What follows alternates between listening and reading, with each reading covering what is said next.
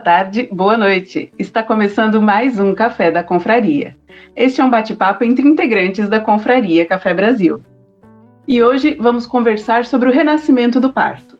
Este é um documentário brasileiro de 2013 que vem se tornando uma indicação inevitável para as gestantes.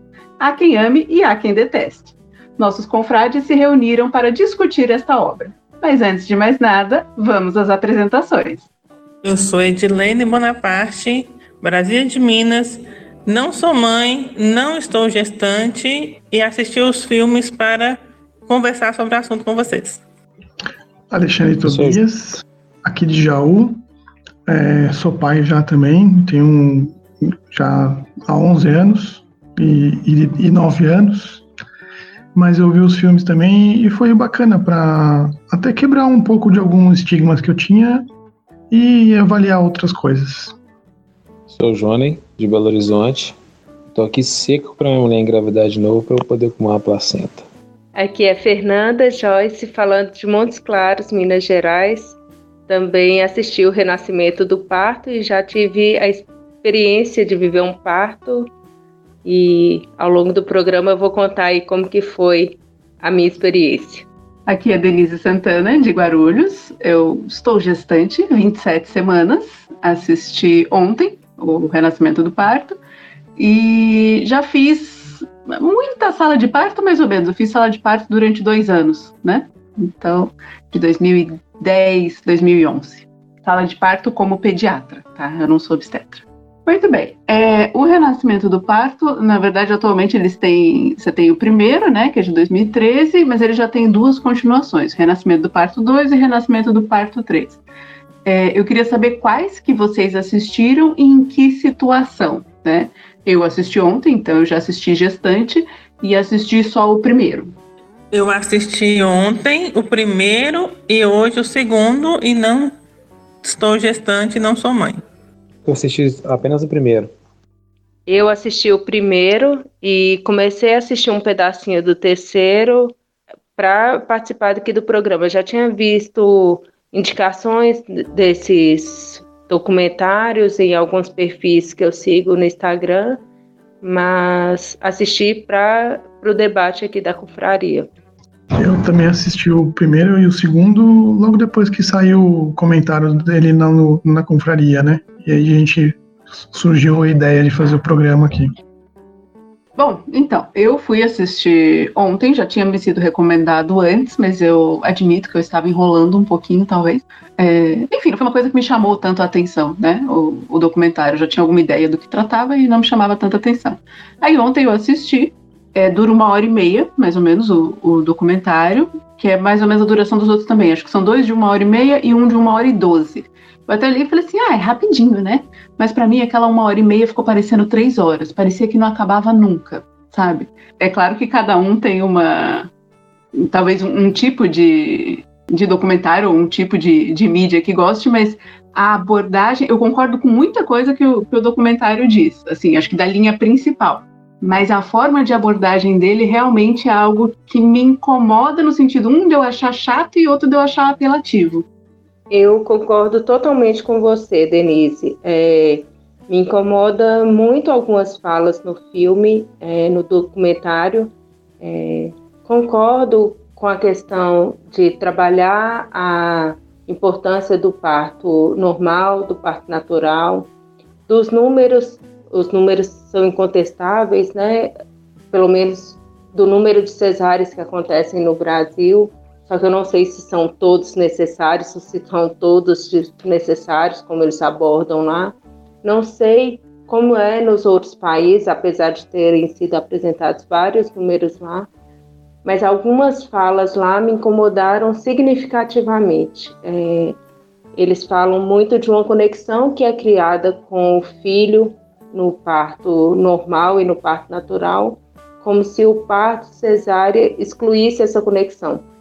E isso me incomoda bastante. É como se houvesse uma doutrinação e eu não gosto desse, desse tipo de tratamento que é dado lá. Eu acho que o grande ponto é o que a Fernanda falou. O, com certeza, parto normal, natural, a gente tem que enxergar como uma coisa mais é, normal mesmo do que uma cesárea. Cesárea é uma cirurgia, óbvio. Mas acho que o, o problema no, no, no, documentário é exatamente aquele ponto que se você não faz o parto normal, você está perdendo algo muito grave que vai impactar no resto da vida daquela criança e daquela mãe para sempre. Como se fosse uma condenação da geração toda, do mundo todo que faz parte cesárea. Aí eu já acho que foi forçação também, eu concordo. E, e uma outra coisa é que eu sou que nem a Denise, como eu sou médico, eu já trabalhei em maternidade, passei no internato na época da faculdade. É, muitas coisas que eles mostram lá realmente é um pouco meio frio, um pouco mais sistemático. Mas eu não lembro desse clima de tortura, desse clima de trauma que algumas mulheres falam no programa como se fosse um trauma, como se tivessem tido, sido arrancadas algumas coisas delas nesse, naquele momento. E eu nunca vi uma paciente queixar depois, nunca senti isso. É uma forma mais de produção, mas não tão traumática assim. Eu acho que nesse ponto aí é, tem alguma uma questão, Alexandre, que quando você se expõe aquilo ali, né, aí tem que ver quem é que está falando e quando, né? Quando se expõe uma situação, aí a pessoa começa a refletir nela como uma situação que realmente causou algo que no momento em que ela teve, ela não percebeu. Mas o que eu olho assim também, apesar do, do viés que é claro, né? Que eles querem colocar realmente como uma coisa mais positiva e em certos aspectos eles estão corretos, talvez pecam é, efetivamente ali na, mais na forma, mas o, quando você pega, assim, a gente teve uma experiência aqui também, aqui em casa, a respeito disso, em, quando a gente teve conhecimento dessas possibilidades, né, em procurar. E o que a gente vê muito mais comum, assim, é que, apesar de você ter um pré-natal com um foco muito grande ali na criança e tudo, na saúde da mãe, as pessoas não têm muita noção do que vai acontecer quando, quando vai ter um parto, entendeu? Então eu acho que isso, de certa maneira, tanto, talvez um pouco mais quando a pessoa vai fazer um parto mais natural. Mas no caso da cesárea, é tratado de uma forma muito simples. Eu acho que até para deixar a pessoa mais tranquila. Mas é um, algo que às vezes pode contribuir para tudo isso é justamente você não, não tem muita noção assim do que acontece, você como não médico, né?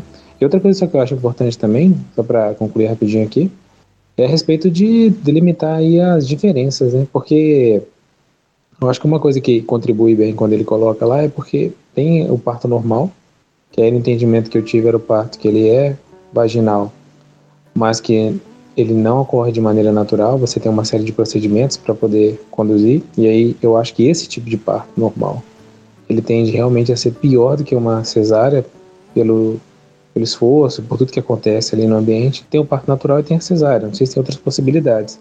Mas acho que é importante delimitar essas, onde que vai onde que vai outro, né? para a gente poder até criticar esse tipo de situação de cada um.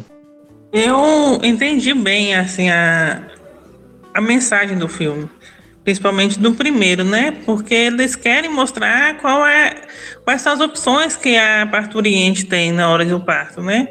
E que uma opção é, mais natural é a, a opção do parto domiciliar. E mas assim, eu aprendi ao longo da minha vida de que eu fui é, agente comunitário de saúde que sim, o parto normal é mais saudável tanto para a mãe quanto para o bebê. Apesar de ser um parto mais dolorido, mais sofrido, às vezes dura horas sentindo dor, mas sim que tem um certo benefício é, posterior ao parto, pós-parto, né? Que vai beneficiar tanto a mãe quanto o bebê. Então, eu sempre fui a favor do parto normal, no caso, né? Assim que da mãe, da, da gestante, é, orientava a gestante quando era é, agente comunitário de saúde, que o parto normal é mais saudável, que é. Mas assim, eu entendo o valor da cirurgia, da, da cirurgia cesárea, que em certos casos é uma, uma opção válida, uma opção que às vezes não tem outro recurso. Edilene, eu vou fazer um contraponto aqui, é, com relação ao parto cesárea, é, na verdade, dois pontos que eu quero levantar. O Johnny falou sobre a questão de não ter tanta informação assim dos riscos. Pelo documentário, na verdade, é, eu vejo que eles é como se fosse uma exaltação ao parto normal, ao, parto natural, mas ali também, apesar do que eles falam que tem todo o amparo para poder é, mudar para uma cesárea ou para fazer as intervenções que são necessárias, é, às vezes não é explicado isso também, que é como se fosse natural. É natural parir a mulher vai fazer a força e vai conseguir é, dar a luz para a criança. E, e, algumas pessoas, eu infelizmente acompanhei um caso recentemente de uma mulher que ficou horas e horas em trabalho de parto porque ela queria muito um parto natural. Infelizmente a menina, a gente não tem como precisar isso, mas a criança nasceu e teve um problema de é, falta de oxigênio no cérebro. Não sabe se por conta da demora ou o que, que aconteceu, foi numa cidade menor aqui do norte de Minas, então a, a criança ficou, ela hoje ela tem um, uma sequela que aconteceu no nascimento, né? E outra questão também é que a cesárea sim tem problemas, mas que pode ser benéfica também, em alguns casos né? E às vezes é uma, uma opção mesmo ali dentro da, do contexto. Aí eu vou contar aqui a minha experiência. Ah, quando eu engravidei, a primeira coisa que a médica faz, conta a data da última menstruação e aí faz data prevista do parto. A data prevista do parto com 40 semanas.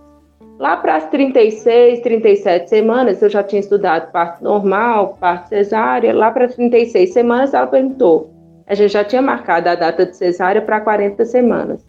E ela falou: Mas se você entrar em trabalho de parto, eu, você faz a criança nascer, entendeu? Eu, eu, eu sou advogada. Se você me procura e eu entro com um processo de indenização e no meio disso o juiz indefere uma prova, eu vou te falar qual o recurso adequado. Agora, se minha bolsa rompeu, eu vou para o hospital, a médica que vai avaliar se é caso de fazer uma cesárea ou se é caso de eu fazer força e ter um parto normal, um parto natural. Entendeu? Então eu deixei muito a critério, eu tinha muita confiança, né? A relação de confiança e tinha informação também de que era possível fazer um ou outro. Com 40 semanas a criaturinha já estava com 3,9 kg, então nós optamos por não esperar mais, porque eu poderia esperar até 42 semanas, mas com 40 semanas estava ótimo.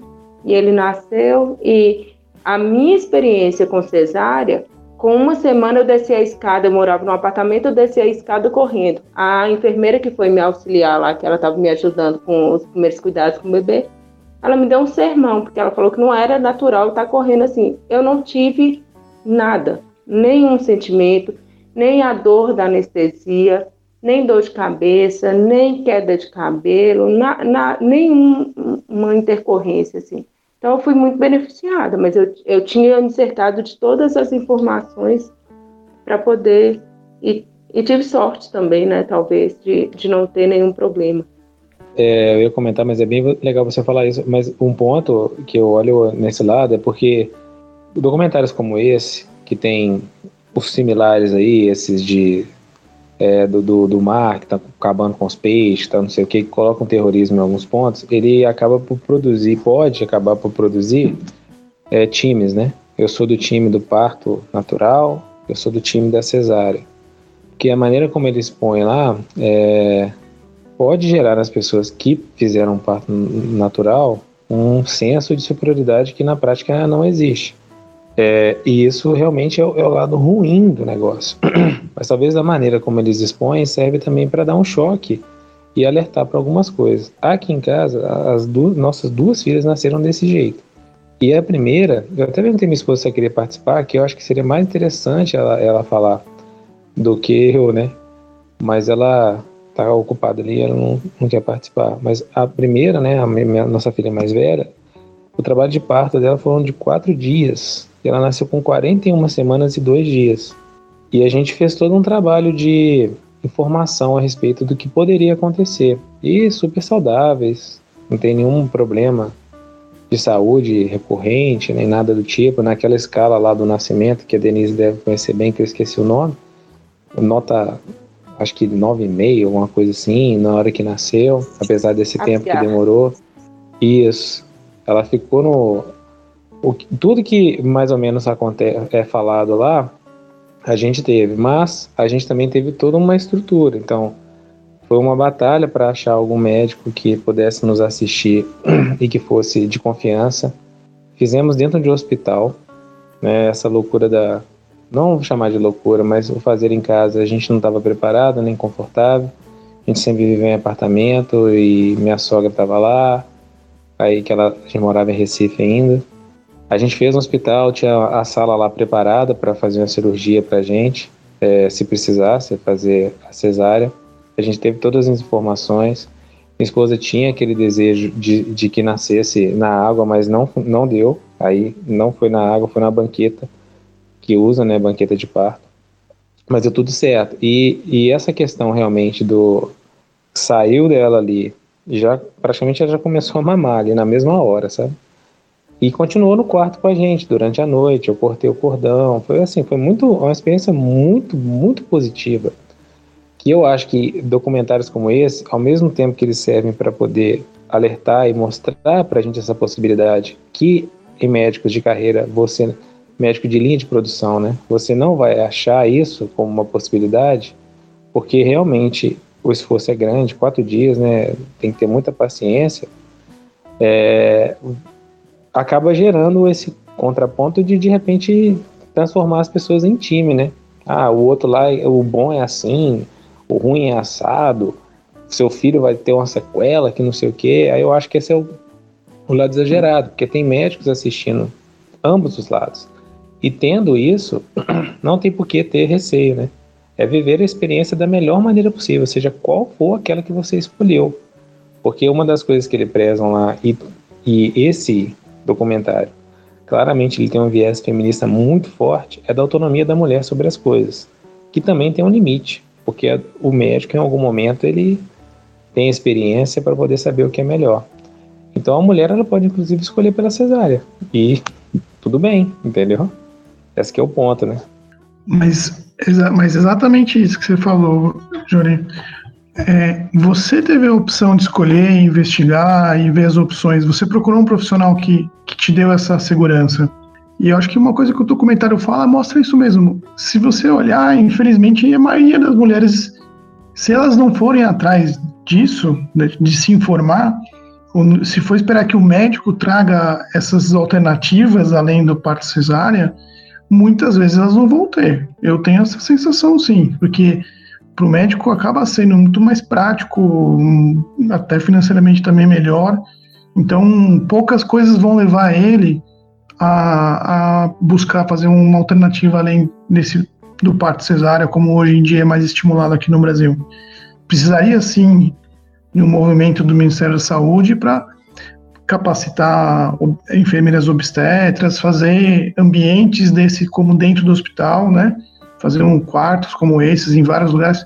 Acho que no, no segundo que aparece um hospital de Sofia, acho que não sei se é no Rio de Janeiro, mostrando que dá para fazer uma maternidade mais humanizada ainda do que a gente imagina, né? Então, eu, eu gostei do documentário nesse sentido, porque eu acho que não, não é assim a realidade mesmo. Muitas mulheres não conseguem ter acesso a tudo essas opções. É, Alexandre, e aqui no, assim, o que, que a gente viu, né? A gente passou por sete médicos até chegar no médico que a gente contratou ele para poder fazer. E também pesquisamos estrutura no SUS. Lá em Recife tem o IMIP, que ele tem uma estrutura dedicada para isso, com enfermeira obstetra e tudo. Todo esse aparato que envolve o parto humanizado, ele, ele tem lá. Bolas, cordas, banqueta, é, quartinhos lá separados para cada mãe, né? Poder ter essa experiência. E esse, o Sofia Feldman é aqui em Belo Horizonte também. Ele também tem essa estrutura e a, acaba ajudando bastante. Então, assim, tem possibilidade. Mas é nessa nossa busca por médicos, que a gente foi em sete médicos para poder olhar, é, a gente estava meio que perdendo a esperança, assim, até achar algum. Porque a gente primeiro queria achar pelo, pelo convênio. O convênio, impossível. Não tinha jeito. Tinha aquela historinha, né? Ah, vamos tentar e tal. E aí se vê, a gente vai. Mas já querendo agendar. E no quando a gente foi olhar lá no, no, no SUS e tudo, tinha uma estrutura legal, mas a gente queria, tipo assim, ter uma confiança de, de saber quem ia estar lá no dia, né? Então a gente acabou por contratar. E assim, eu acho que um, um ponto é contratar um médico para poder fazer isso. Foi um pouco salgado, mas é a alternativa que a gente optou por fazer. Mas realmente, assim, quando a gente ia nos médicos, teve um que, assim, falou, fez o contrário, porque você tem as pessoas que começam a meio que denegrir a questão da cesárea, a gente encontrou muitos médicos que denegriam o parto humanizado, falando como sendo coisa de índio, é, coisa de homem das cavernas e tal, assim, uma coisa, um viés justamente ao contrário. Por isso que eu falo que às vezes acaba gerando time, sabe? É o time que é de um lado, o time que é do outro e não tem meio termo. Mas existe um campo aí nebuloso e meio termo entre esse, essa situação, que eu acho que pode ser explorado. Mas realmente, a gente teve que correr muito atrás para poder achar, chegar no, na pessoa que a gente, o médico que acompanhou a gente lá, que assistiu meu parto da minha esposa. O que mais me incomodou nesses dois filmes que eu assisti foi a questão de que no SUS, assim, eu não vejo no SUS uma capacidade para ter essa estrutura em todas as cidades. Aqui, por exemplo, a cidade tem 36 mil habitantes, eu nunca ouvi falar disso aqui. Aqui só tem um hospital, um hospital que atende várias cidades da, da região. Se eu não me engano, são 16 cidades. Então, tem muita cidade, muita comunidade aqui ao redor da cidade que vem ter parto aqui. Porque às vezes não, não, no, próximo deles não tem um, um, hospital que faça cesárea, não tem, um, não tem estrutura. Então, isso é o que mais me incomoda. É de saber que eu, se não tivesse assistido esse filme, eu nunca ia saber disso. Que, eu, que se eu engravidasse, eu não ia ter essa opção, não ia saber nunca que eu, te, eu teria essa, essa possibilidade. É, eu, eu sei que minha vizinha, se engravidar, se, se quiser ter um parto dessa, ela, ela não sabe nem que ela tem essa possibilidade. Então, a única opção que ela tem é fazer o pré-natal no PSF, no, no, na, na, no postinho, né? E que não tem acompanhamento médico, que se eu não me engano, tem acompanhamento do, do médico do PSF, não tem acompanhamento obstétrico, do médico obstétrica, e só em caso de, é, de que fica comprovada a gestação de risco, então o acompanhamento da, da, da população mais carente não tem uma possibilidade de ter uma, um parto imunizado aqui. Não vejo essa possibilidade. Do documentário falando sobre essa questão do, do, do empoderamento da mulher e do parto natural até meio gourmetizado, né? Meio, meio fashion, porque no documentário eles falam muito superficialmente das parteiras que tem na região, principalmente norte e nordeste do Brasil, que tem um trabalho enorme e, e, importantíssimo. E eles não mostraram nenhuma delas fazendo parto, não mostraram como era o parto na verdade nua e crua de uma sociedade mais pobre, né? Só mostrou alguns depoimentos delas, né? Mas não como elas atuam, né? Eles não quiseram mostrar essa parte e acabou fazendo muita falta, porque eu esperava que a hora que começou a falar das parteiras, eu, oh, beleza, agora, agora vai, né? Agora deslancha. E não, elas falaram dois minutos e acabou. É, eu concordo muito com o que o Johnny falou e o Alexandre também pontuou aí, é, sobre a questão de times. Na verdade, mulher e principalmente na questão da maternidade é time o tempo todo. Aí já começa pela questão do parto, parto normal, parto natural, parto cesárea, depois vem a amamentação, amamentação exclusiva, suplementação com fórmula, depois você vai introdução alimentar, se você vai fazer é, BLW ou se você vai deixar o menino comer papinha, e, e é julgamentos em cima de julgamentos. E com relação a, ao parto natural, eu acho que é essa abordagem que o filme trouxe e o documentário trouxe que me deixou incomodada. Primeiro que eles não mostram a realidade possível para, sei lá, 80, 90% do Brasil.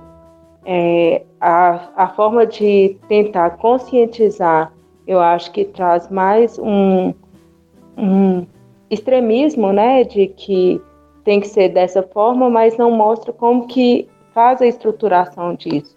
Eu sei que no hospital aqui em Montes Claros é, tem estrutura nos hospitais, mas de fato é, não vai ser quatro horas como no Sofia Feldman em BH e, e não vai ser como lá mostrou na Holanda ou na acho que na Austrália que eles mostraram. É outra realidade e para a grande maioria das pessoas eles não vão ter acesso a isso. Eu acho que um, um grande ponto do, do, do comentário que eu gostei, que é assim, o que me incomoda mais na cesárea, sabe o que é? É o momento do nascimento. Então, assim, é muito acaba virando uma coisa artificial, né? Então eu vivenciei isso. A minha esposa na primeira gestação ela teve é, descolamento de placenta, teve que ficar de repouso, teve incompetência de colo do útero, então ela teve que tomar um ponto no colo do útero para não, não ter uma abertura precoce. Então a gente já sabia que ia ser cesárea desde o início, né? Desde três meses de gestação. E aí chegou um dia que a gente foi no, no médico e ele marcou, sexta-feira, dia é, tá agendado o parto 10 da manhã. E aí no domingo para segunda, a bolsa estourou. A uma da manhã. A minha esposa me acorda fala assim, Ale, a bolsa estourou. Aí a gente foi pro hospital, acabou fazendo a cesárea, mas três e meia da manhã ele tava no meu colo, Bruno. Mas eu fiquei feliz pra caramba, porque eu pensei assim, pô, ele estourou a bolsa, ele falou a hora que ele quis vir. Não foi a gente que marcou como. Porque o, o André, depois, dois anos depois, ele veio num, numa quarta-feira de cinzas de carnaval, também dez e pouco da manhã, como se estivesse comprando uma pizza, comprando um carro. É, é uma sensação estranha para mim. E isso um pediatra fala no documentário assim, que quando você deixa a mulher entrar em trabalho de parto, você mostra que está naquele momento que a criança está preparada para vir. Então, entrar em trabalho de parto não significa que vai ser parto normal ou parto cesárea, mas em trabalho, entrar em trabalho de parto mostra que a criança está bem, bem preparada. E isso eu vejo às vezes mesmo, acho que até a Denise vai saber falar muito melhor, que sentido assim, se às vezes as pessoas erram nas contas, a criança pode nascer um pouquinho prematura mesmo, nessa cesárea que foi programada. Pode ter um erro disso. Eu acho, acho que isso é um risco mesmo que acaba aparecendo. Então, é, nessa questão de erros de cálculo, né? Normalmente o, esses erros não tendem a ser mais do que duas semanas. Por isso que foi mudando com o tempo, que antes se faziam cesáreas eletivas com 37 semanas. Hoje em dia o recomendado é só a partir de 39, né? Você não marcaria mais nenhuma cesárea eletiva antes de 39 semanas, por conta desse risco mas assim, não tem acontecido com tanta frequência, assim, que eu veja, eu não faço mais sala de parto, né? Mas de pegar em ambulatório, essas coisas, eu não vejo mais isso com frequência, não. Era mais, acho que quando fazia, faziam essas eletivas com 37 semanas. Aí você acaba tendo um pouco mais de risco, né? Então, eu acho que o que acaba por incomodar também é que, tipo assim, quando você eles põem alguns pontos é, tomados como verdade, principalmente no que acontece com a criança quando nasce, eu acho que se incomoda quem passou pela experiência de uma cesárea e começa a ver ele falando aquilo ali, aquilo ali pesa na pessoa que escuta, sabe? Que sobre a questão lá dos, dos procedimentos que são adotados nas crianças quando elas nascem e pelo fato de ser cesárea e ter essa questão das contas aí acaba por precisar realmente daquela separação ao nascer para poder completar o cuidado de uma coisa que não foi feita, como o Alexandre bem falou aí, quando, por exemplo, teve os o, iniciou o trabalho de parto, né, quando começou ali a ter as contrações e tal, e aí a, o bebê teoricamente estaria mais maduro. Eu acho que isso acaba gerando incômodo, mas mas agora igual nessa época de pandemia, teve uma vez que eu vi um vídeo assim e o que eu acabo vendo, a pessoa vai no salão, como tá agendado, né? Se prepara, se arruma todo para fazer aquela fotinha lá com a cabeça com cabeça e tal. É, e aí eu vi um que eu achei tão chocante, mais chocante ainda, que eles, era pandemia, a mãe tava de máscara, né? Com a sobrancelha, aqueles cílios gigantescos, é, postiço, e vendo o bebê dela por um plástico, talvez por conta de algum procedimento de Covid. Se esse negócio tivesse acontecido antes desse documentário ser produzido, provavelmente essa imagem estaria lá no documentário. Mas eu acho que o que causa incômodo, assim, é esse tipo de abordagem. E não só causa incômodo porque de repente eles podem estar tá falando uma coisa que é verdade, mas é porque você, quando passou por uma experiência e que viveu aquilo que eles estão falando que é ruim, mesmo que aquilo não te cause uma coisa, não tenha causado algo ruim para você, aquilo ali soa nos ouvidos de quem escuta como um, um, uma afronta. Não sei explicar bem, porque você se depara com uma realidade, uma verdade que eles estão expondo, pior que a maneira, por mais que a maneira não seja a mais adequada, como algo ali que é uma crítica direta a uma conduta que você teve. E isso realmente, quando a gente se depara com algumas verdades, aí a Denise talvez pode até ajudar nesse ponto, se tem aquilo ali mesmo ou não, se aquilo ali acaba acontecendo ou não. Eu acho que isso acaba pesando para quem escuta e viveu aquilo ali. Então, é... primeiro eu agradeço pela pergunta, porque agora eu vou poder gastar tudo que eu pesquisei hoje. Porque assim, ontem eu assisti o documentário, eu realmente fiquei arrastada durante aquela uma hora e meia. É, primeiro pela questão da forma, né? Pela questão estética. Então, a coisa da música emocionante, dos ângulos de câmera, das pessoas chorando. É, existem grávidas emotivas, eu sou a grávida impaciente, tá? Então, para mim, isso tudo acaba sendo muito incômodo. É, e tem alguns, alguns dados, algumas coisas que eles falaram e que eu fiquei meio assim, eu falei assim, rapaz, a minha experiência não é assim, mas vai que a minha memória tá errada. E aí eu fui procurar, tá? É, primeiro, primeiro eles falam sobre as questões, começa, né, com aquela questão, ah, porque antes, no passado, blá, blá, blá, blá. É, mortalidade, só para ter um, um, dado de comparação, tá? Mortalidade materna no Brasil em 1990, tá? 120 para 100 mil. É, e 2018, que é o último dado que tem, 59 para 100 mil, tá? Então, baixou a um pouco menos da metade, né? Aproximadamente metade ao longo desses 28 anos. É, a, a, questão do número de cesáreas, eles falam porque tem um que fala uma a mulher do ministério fala uma proporção e aquela outra mulher que dá uma entrevista em inglês, não sei onde que ela está, ela dá uma outra proporção. Dados de 2019. A taxa de cesáreas por planos de saúde é 83%, tá? Eu não consegui encontrar as taxas separadas do SUS, tá? O que eu encontrei foi um estudo que comparou taxas de, de locais de serviço público, Hospital Amigo da Criança e Hospital Não Amigo da Criança, mas foi uma amostra pequena, né? Eles olharam quatro hospitais e a taxa de cesárea foi a mais baixa, né, que foi nos hospitais amigos da criança, foi de 25 a 36%, tá? Dentro desses hospitais que eram considerados amigos da criança, no SUS. Outras coisas que me chamaram a atenção. Um, porque assim, eles focam, é, jogam às vezes umas coisinhas, igual eles falam que o obstetra joga, que é para plantar aquela dúvida e a pessoa escolher a cesárea, eles também jogam umas coisinhas assim que aí eu fui procurar para ver se não era coisa da minha cabeça. A primeira, ninguém morre de circular de cordão. Bom, eu já vi é, asfixias por circular de cordão, né? E tem um estudo de Santa Catarina, 210 é, óbitos, né? Fetais, e que aí eles fizeram a autópsia e anatomopatologia, 12 desses óbitos foram por circular de cordão tá? Intrauterina.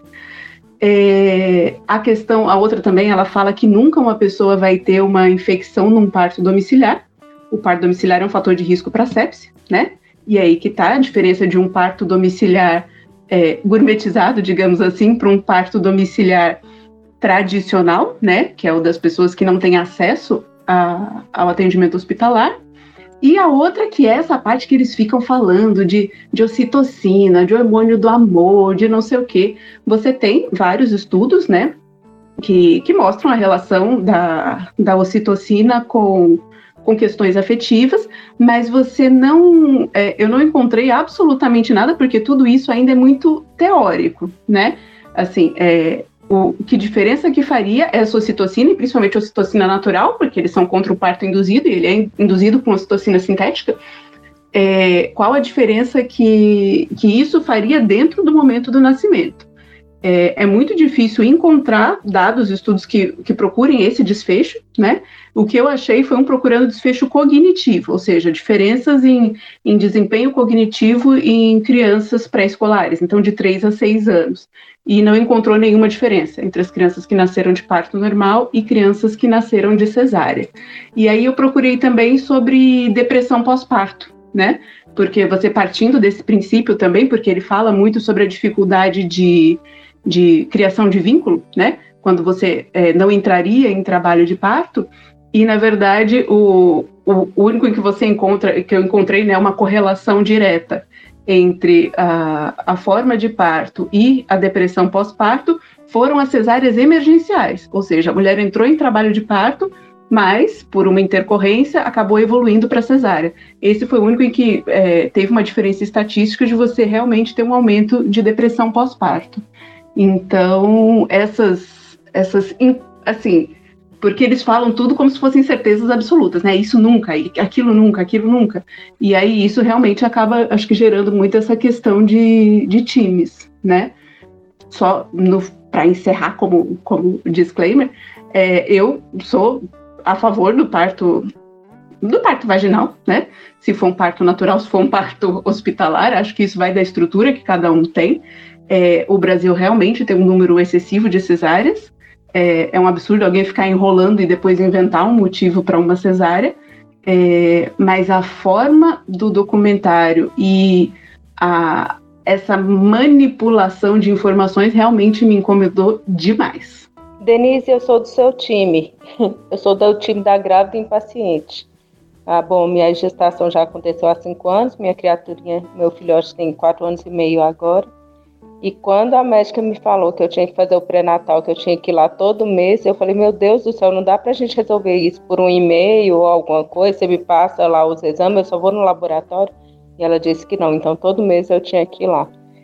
E, e como eu sou controladora, eu queria controlar até a data de nascimento do menino. Mas eu, eu acho que eu respeitei bem, porque também já estava com 4 quilos, né? Tá bom, assim, ele já estava meio que ocupando espaço demais aqui dentro de, do espaço que a gente tinha combinado aqui de dividir o condomínio aqui dentro de mim.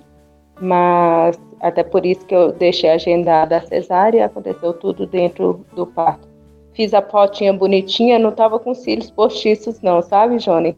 Mas consegui passar um reboco na cara, porque era seis horas da manhã quando eu fui para a maternidade. Então, logo cedinho, o menino nasceu, foi tudo tranquilo. Mas logo depois do nascimento dele, eles me entregaram. Ele estava enrolado nos paninhos assim, porque ele tinha feito cocô logo depois que ele nasceu. E aí não lavaram ele, só limparam, né? Limparam, colocaram uma roupinha nele e me entregaram.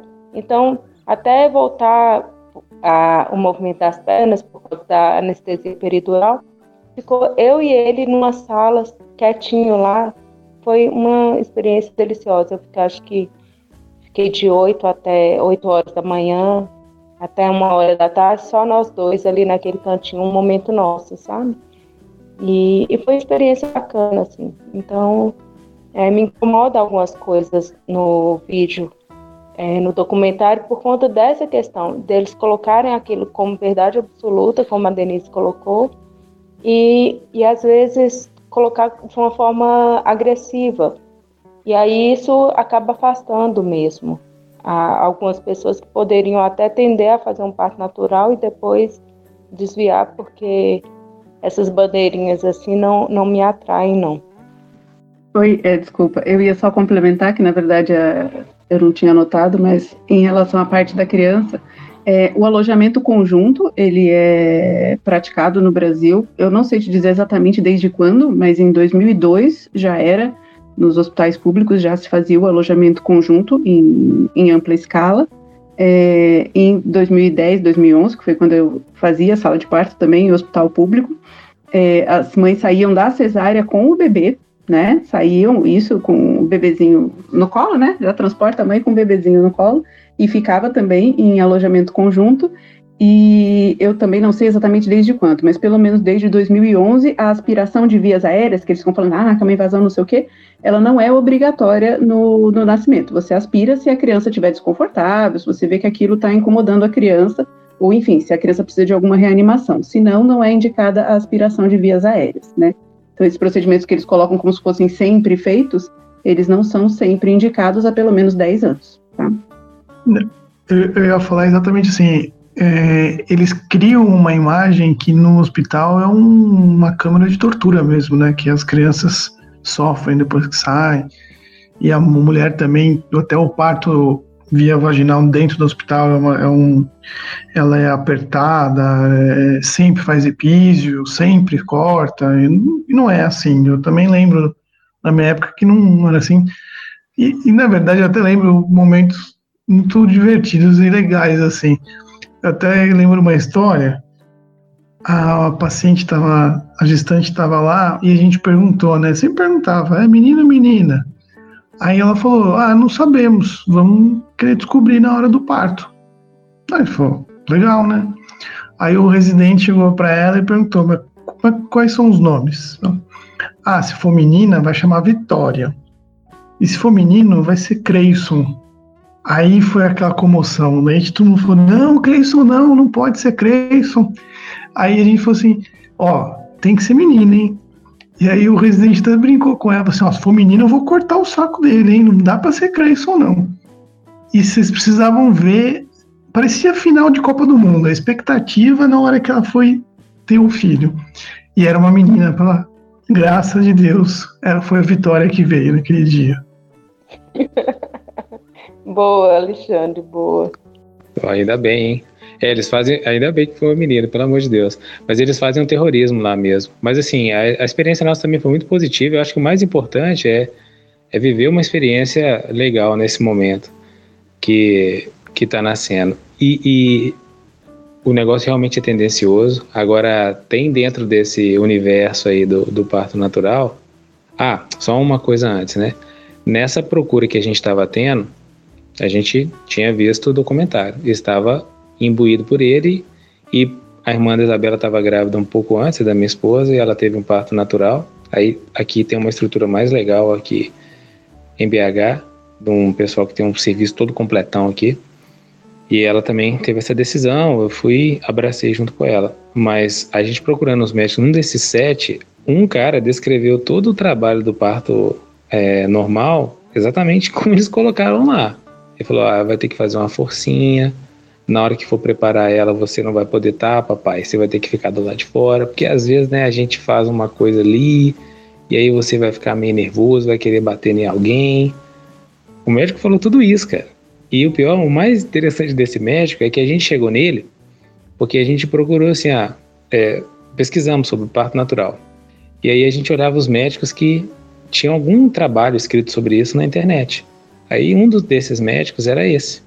Aí quando a gente foi lá no cara, eu falei assim: ah, aquele negócio ali que eu escrevi, aquilo ali eu estava trabalhando no MIP lá, eu só assinei aquele negócio lá porque pediram para eu assinar, eu não tenho nada com aquele negócio não. Foi justamente o cara que falou que era um, uma conversa de índio.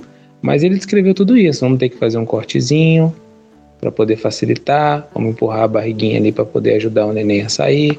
Ele descreveu todas essas coisas, sabe?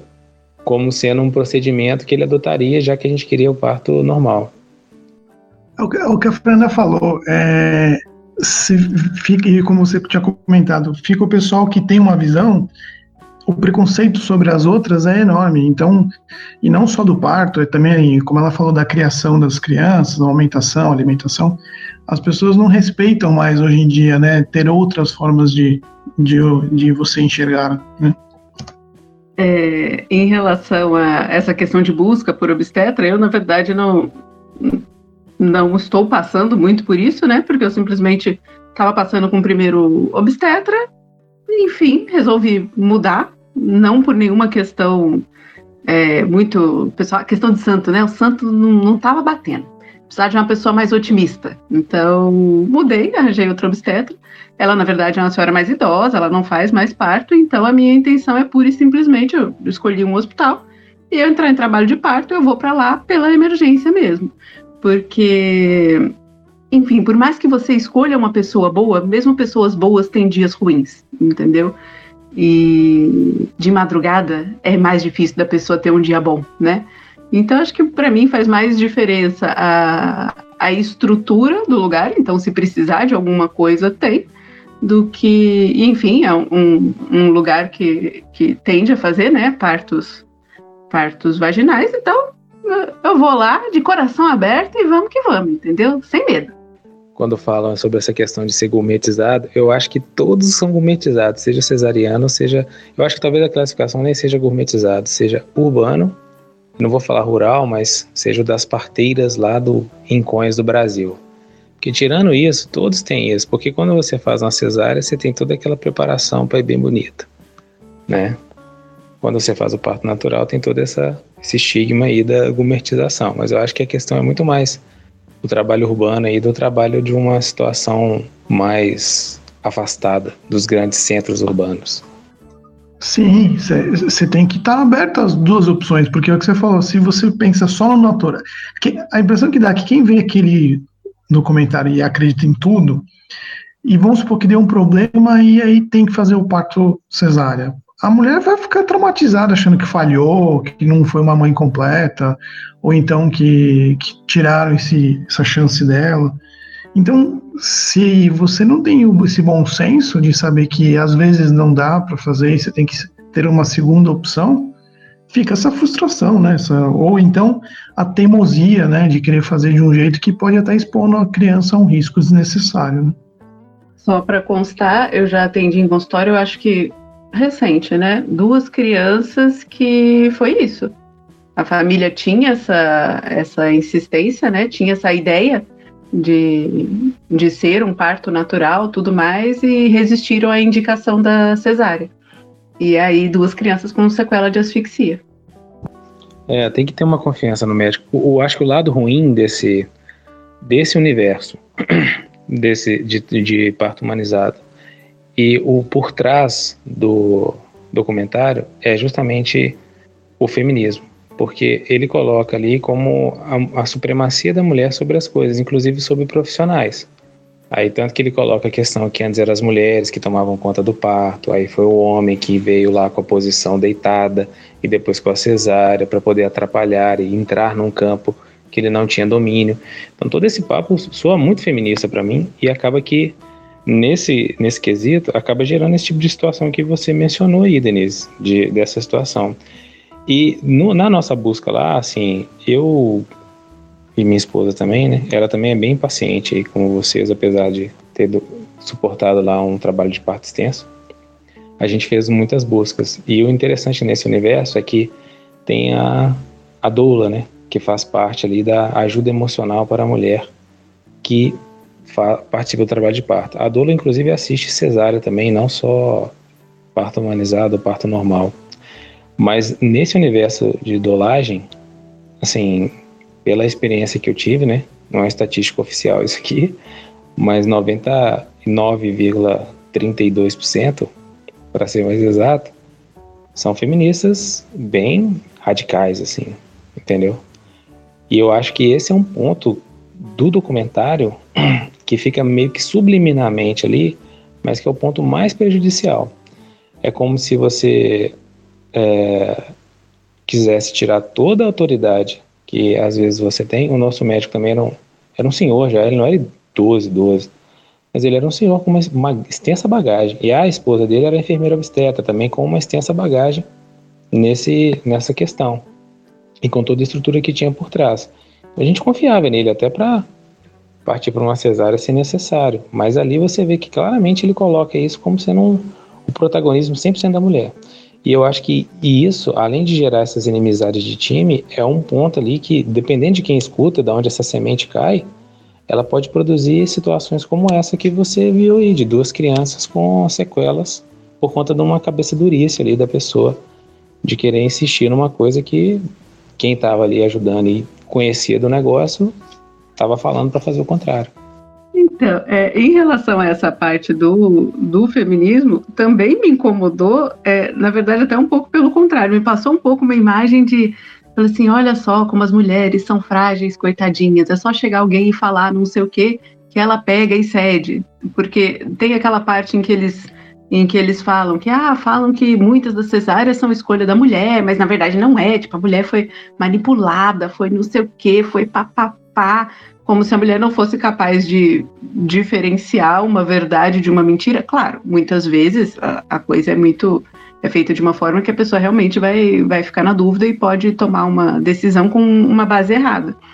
Mas dizer que a grosso modo, nossa, a mulher sempre faz isso porque ela foi enganada, ela não está escolhendo, eu achei muito menosprezo, sabe? A, a inteligência feminina em geral. É, para mim foi mais ofensivo do que realmente, é, olha como as mulheres empoderadas vão salvar o mundo. É, mas aí você tem a questão do, do oprimido, né? E dessa esse duplo pensar que tem que estar sempre permeando esse tipo de ideologia. Então você vai estar de um lado colocando como uma, uma retomada da, do protagonismo, mas por outro lado de uma, de uma resistência a uma opressão imaginária. Então faz todo sentido dentro desse conceito ter esses dois vieses lá, para justamente não ser claro ser mais confuso ainda do que precisa ser. Eu realmente eu fiquei confusa. É, como o Johnny disse, Existe o time da cesárea, o time do parto vaginal. Eu fiquei na dúvida de, de qual time torcer. Eu, sinceramente, vendo o, o, os dois filmes, eu fiquei horrorizada com o que eu vi. Assim, eu fiquei é, chocada com aqueles monte de fatos e, e sangue, né? Inclusive. Mas não sei, não fiquei, eu fiquei realmente na dúvida, sem saber para qual time torcer. Qual dos dois times que eu, que eu torceria se fosse o meu caso. Eu acho que a questão toda é um time para torcer. A questão toda é que assim, o, a, o que eu tiro disso é que a gente, por mais que o, o tempo corrido que a gente tem hoje impede que a gente faça isso, de alguma forma a gente tem que tomar rédea das coisas que a, a gente está se propondo a fazer ou está se propondo a experimentar e buscar conhecer, entendeu? Em tudo. Em tudo, realmente. Inclusive nesse ponto. Então acho que você, ah, botou lá, ah, tal coisa lá, tantos por cento morre por conta disso, a cesárea é culpada. Faz igual a Denise, vai pesquisar a estatística. É tudo, hoje na era da internet não tem como você ficar sem conhecer alguma coisa profundamente, ou pelo menos contestar de alguma forma algum dado que você recebe. Então vai pesquisar, vai entender, conversa com quem entende do assunto, entendeu?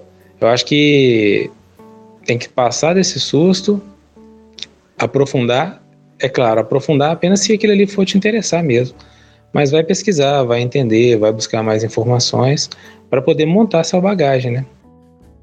Sim, mas eu quero dizer assim que o, no filme ficou muito extremista. Ou você opta pelo parto cesariano com violência obstétrica, ou você opta pelo parto domiciliar com parto natural. Então ficou assim confuso. Eu, é, é, eu creio que uma gestante que não, não tenha, que vá pesquisar sobre isso, que vá assistir o filme é, e não tem uma boa, assim, vamos dizer assim, não tem uma boa bagagem de, de, de não tem essa também, essa, essa, essa preocupação de fazer essa pesquisa. É, vai ficar nessa dúvida, vai ficar, vai ficar pensando se é, e se eu fizer o parto domiciliar e precisar fazer uma cesárea, como é que eu vou fazer? Como é que, sabe? Ficou um pouco confuso. Eu ficaria no, com medo de fazer um parto domiciliar e precisar fazer uma cesárea. Porque e, com esse medo que o Denise falou, de ter um, um passar do tempo e o bebê, o bebê ter asfixia, entendeu?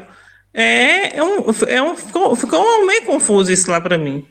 Ah, o documentário quis vender o peixe deles, né? Vender a ideia deles. Então, não, não interessou a eles mostrar que havia também uma fragilidade como qualquer outra coisa, né? Quis mostrar só os pontos fortes e, e até douraram a pílula, vamos dizer assim, né? Mas é o que eu acho também, assim, eu, eu acho que, como médico, assim, se a gente for olhar, eu acho que poderíamos ter um papel melhor nesse ponto, de oferecer mais opções informar melhor as, as mulheres, as, as gestantes. Né? Mas, assim, eu acho que no SUS já tem um trabalho muito bom, que melhorou bem, né? Que acho que é onde acaba tendo um, um impacto maior mesmo. Agora é hora da pausa para um café. no Pires. Aqui vai o Pitaco de Luciano Pires. Bom dia, boa tarde, boa noite. Luciano Pires aqui para o seu Café do Pires com um tema hoje tá renascimento do parto, é? Olha, o que eu tenho para dizer nessa, isso aqui é contar uma historinha que aconteceu comigo lá no, era, era, acho que era meados dos anos 90, né? Eu estava em Curitiba fazendo o lançamento de um livro que eu tinha produzido junto com o Orlando Vilas Boas. E na hora do evento lá, o Orlando estava lá com a gente e tudo mais. O Orlando pega e me apresenta um médico, um senhorzinho já, um médico bem velhinho, né? Me apresenta e falou: Ó, esse aqui é o, é o Papa do parto de cócoras no Brasil, né? E ele veio me apresentar e aí eu fui bater um papo com, com esse doutor. E ele conversando comigo, ele me contou, começou a me explicar, né? Como é que nasceu a, a pesquisa dele, de onde veio essa essa curiosidade dele. E ele contou que numa daquelas expedições que ele fez com os Vilas Boas, ele chegou perto do Paraguai, num local em que tinha duas aldeias indígenas, uma de cada lado de um rio, uma margem do rio. Uma das aldeias, as pessoas tinham problema de coluna, de dor nas costas, e a outra aldeia, nenhum índio tinha dor nas costas. E a única coisa que separava uma da outra era um rio. E aí ele entrou numa. ficou louco, né? Como é que eu vou fazer? E estava pesquisando para entender aquilo lá. Até que depois de muito pesquisar, entrevistar e tudo mais, ele descobriu qual era a diferença. A aldeia onde as pessoas tinham dores nas costas, os índios usavam cadeiras, usavam banquinhos. E na aldeia onde ninguém tinha dor nas costas, tudo era feito de cócoras, que é aquela é, é um hábito, né? Que inclusive no interior de São Paulo, os caipiras de antigamente, eles ficavam todos de cócora, picando fumo, conversando. E ele dizia lá o seguinte: que o ficar de cócoras é o maior exercício para você ter uma coluna vertebral sadia.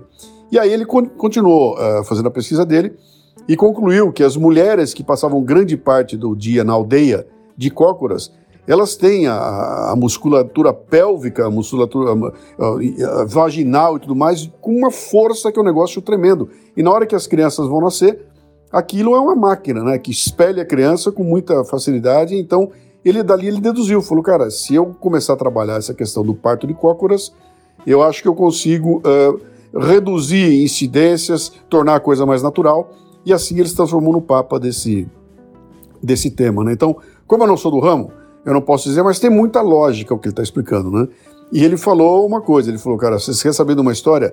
Os, os garimpeiros, os seringueiros, esse pessoal que vem da civilização, encontra índio e transa com uma índia, eles ficam enlouquecidas, porque a musculatura que elas têm é uma coisa inigualável, e essa musculatura se deve a ficar de cócoras. Então, agachem, fiquem de cócoras, homens, mulheres, e se puderem ter o parto de cócoras, boa sorte a todos. Um grande abraço.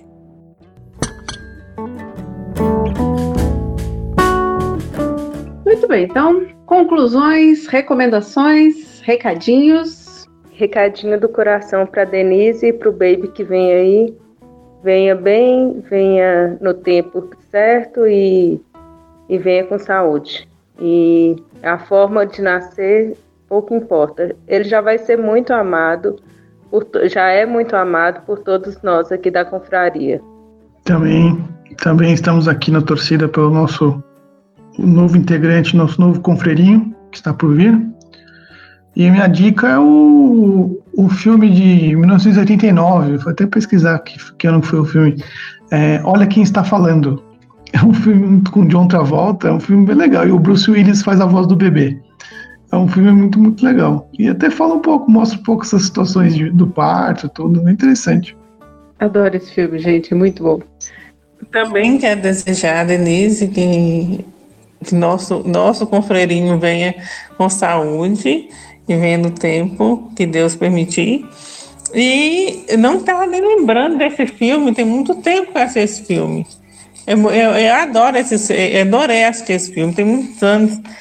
E realmente é uma, uma boa indicação. Olha quem está falando. Isso, no mais, é pesquisar, fazer as pesquisas que a gente precisa fazer para poder se inteirar mais do assunto. É isso aí. Eu também desejar aí um, um bom parto para Denise. Tá, falta quanto tempo mesmo, Denise? Esse negócio de semana, eu acho que é só o médico e talvez a mãe que sabe contar, viu? É, para o começo de agosto. Podia sempre padronizar em meses, né? Esse negócio de semana aí confunde demais.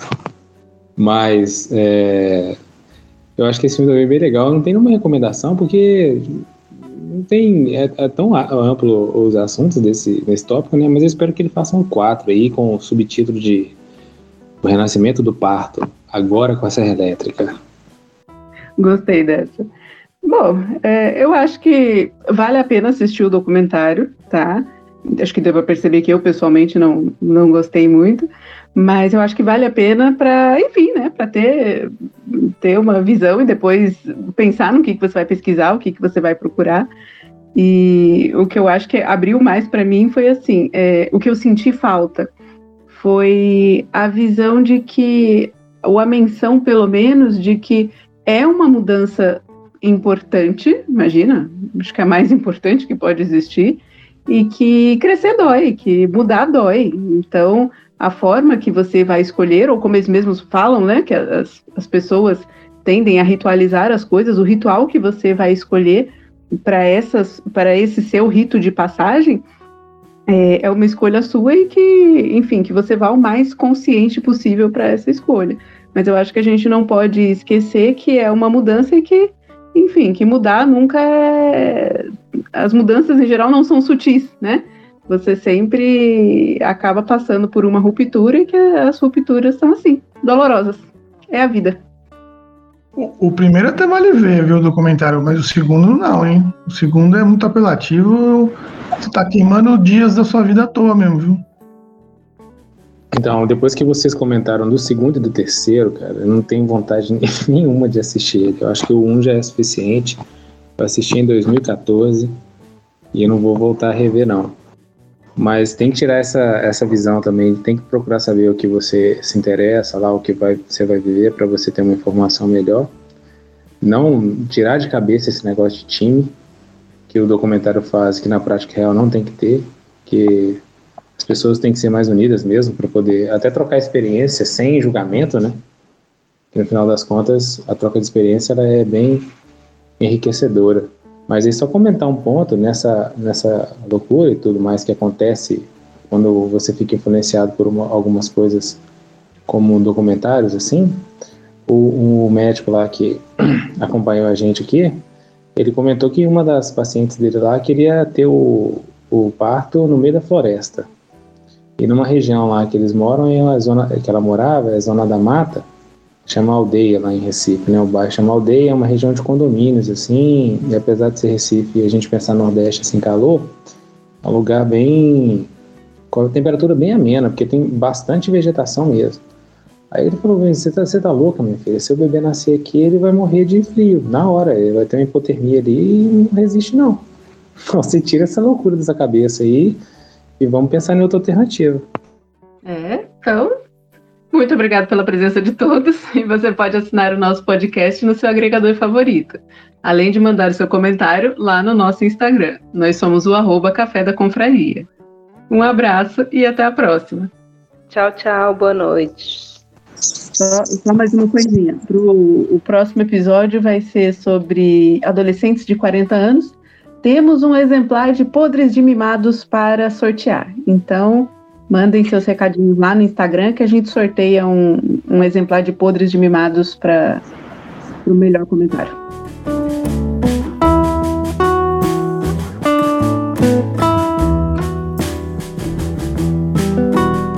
Muito obrigado pela sua presença. Você pode assinar o nosso podcast no seu agregador favorito e mandar seu comentário lá no nosso Instagram. Nós somos o arroba Café da Confraria. Confrades podem propor temas lá no grupo do Telegram. É só nos marcar. Um abraço e até a próxima! Este episódio do Café da Confraria teve suporte Klingon de Sr. Mal e Paulo Oliveira e edição de Denise Santana. As capas dos episódios têm sido produzidas por Tiago Quaglio. Agradecimento especial ao Luciano Pires pela participação, apoio e, claro, pela criação da Confraria Café Brasil.